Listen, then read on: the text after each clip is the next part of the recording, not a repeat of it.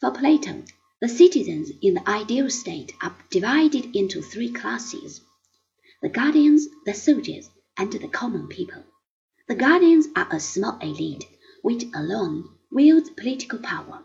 When the state is first set up, the lawmaker appoints the guardians, and thereafter they will be succeeded by their own king.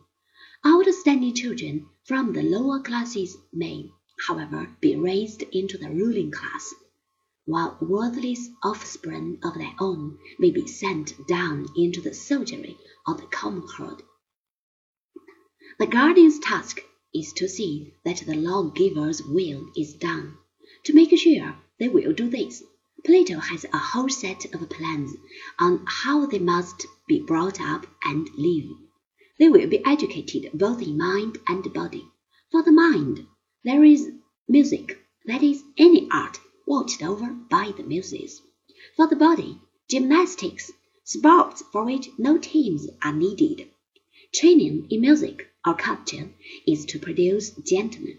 It is from Plato that the notion of a gentleman, as understood in England, is deprived. The young must be taught to behave with dignity, grace, and courage. To attain this, there is strict censorship of books.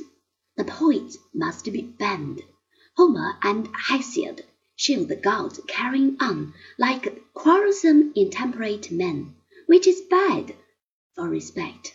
God should be shown as the creator, not of the whole world, but only of what is not evil in it.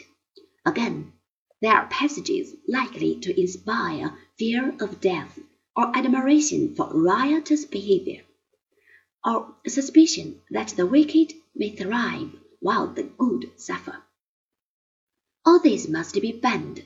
Music, in the narrow sense of today, is also censored. Only those modes and rhythms are allowed that further courage and temperance. They must live on plain fare.